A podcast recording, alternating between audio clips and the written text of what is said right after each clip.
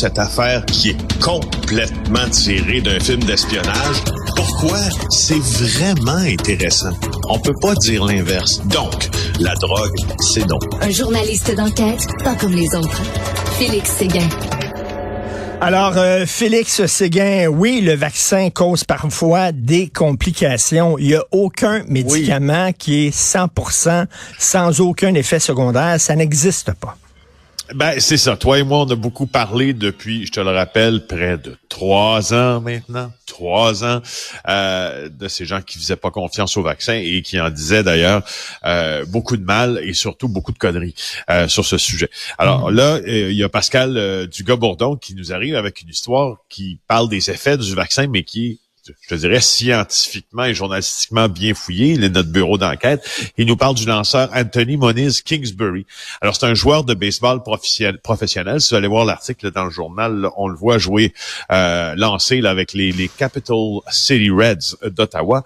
Et euh, il s'est fait donc euh, vacciner. Il a choisi, euh, euh, lui, à 21 ans, de recevoir sa première dose en octobre 2021. Il était assez réticent à la vaccination, mais il travaillait au secrétariat du Conseil du Trésor. Il n'y avait pas le choix de se faire vacciner pour continuer à, travailler, surtout en présentiel. Après avoir reçu le vaccin, il dit, j'étais plus capable de monter l'épicerie, j'avais plus de hmm. souffle.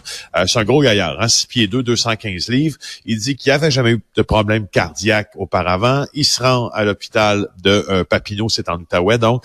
Et là, le médecin conclut à une myopéricardite, c'est une inflammation du cœur probablement causée par la vaccination, donc des douleurs au thorax, des palpitations, des difficultés à respirer.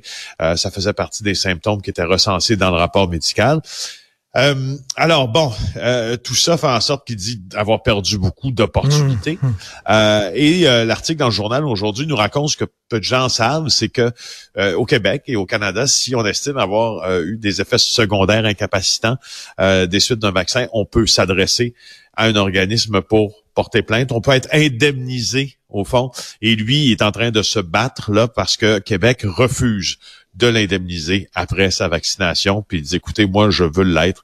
Euh, et euh, voilà. Et c'est un point, euh, c'est 0,11% des 95 millions de doses en terminant, Richard, ça, qui ont mené au rapport de tels effets. C'est correct qu'on en parle d'ailleurs. Il faut en parler aussi. C'est ben effectivement, il y a des gens qui ont eu des complications. Il ne faut pas cacher ça parce qu'il n'y a rien de pire ben que cacher ça. Au contraire, t'amènes de l'eau au moulin des complotistes. Il faut le dire. Mais on rappelle que tous les médecins, d'ailleurs, c'est pas pour rien qu'à un moment donné, ils ont dit euh, il faut pas donner le Moderna au moins de 30 ans parce qu'il y a des problèmes. C'est ça. Là. Ben, c'est ça. Tu sais, comme tu, comme tu le dis bien, euh, euh, il faut absolument, absolument parler quand ça arrive, pour occasion, on a l'occasion de le faire, puis il faut absolument situer cette nouvelle-là dans un, dans son, dans son, un, horizon de grandeur.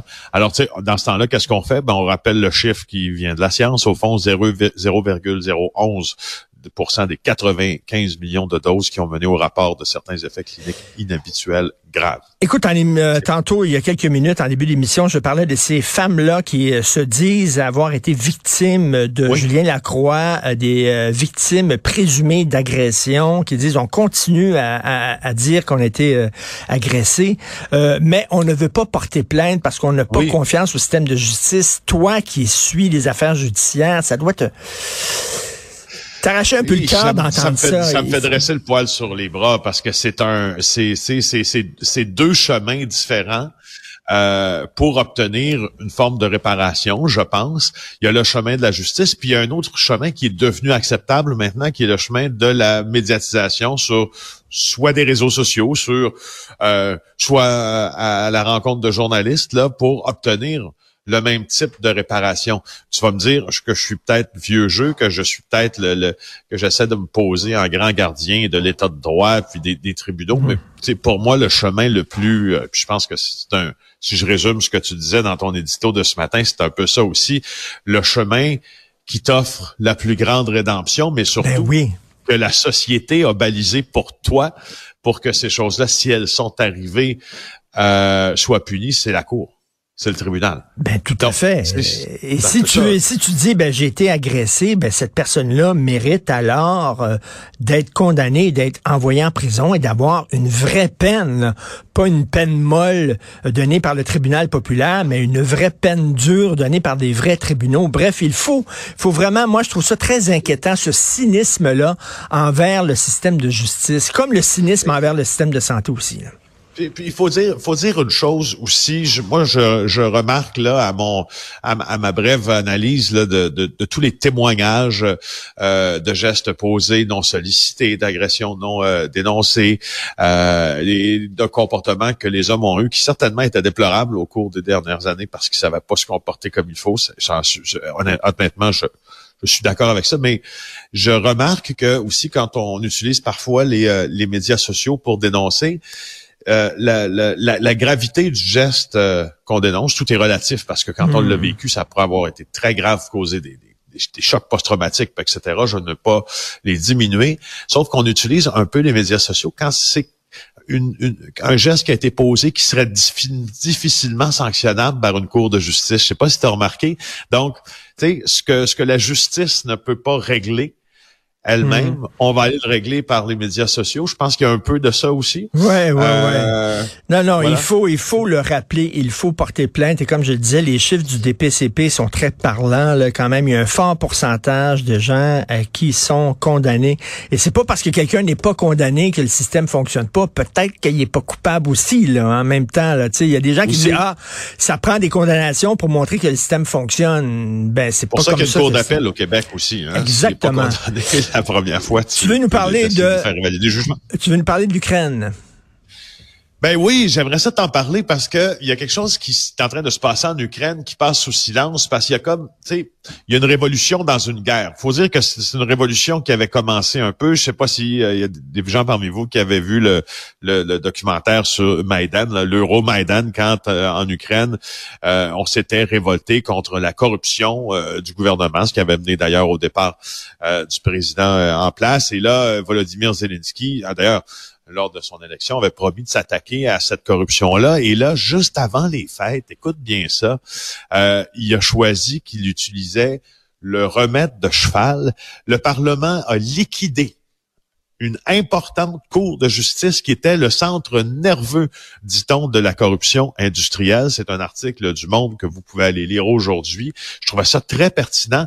Il s'est débarrassé, Zelensky, d'un groupe de juges, euh, cite l'article, véreux, qui avant la guerre préparaient le retour de l'ancien président pro-russe, Viktor Yanukovych. Alors, je trouve ça, je trouve ça intéressant, mais ça a vraiment passé inaperçu. Mais je veux dire comment ça comment ça s'est comment ça s'est euh, articulé tout ça?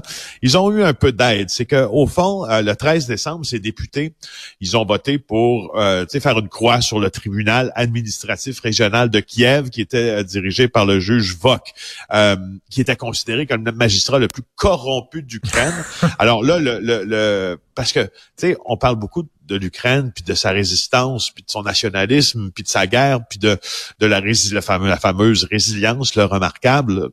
Je veux juste pas qu'on oublie non plus que l'Ukraine est ultra corrompue. Hmm. c'est un, ah, un pays ultra ah, corrompu.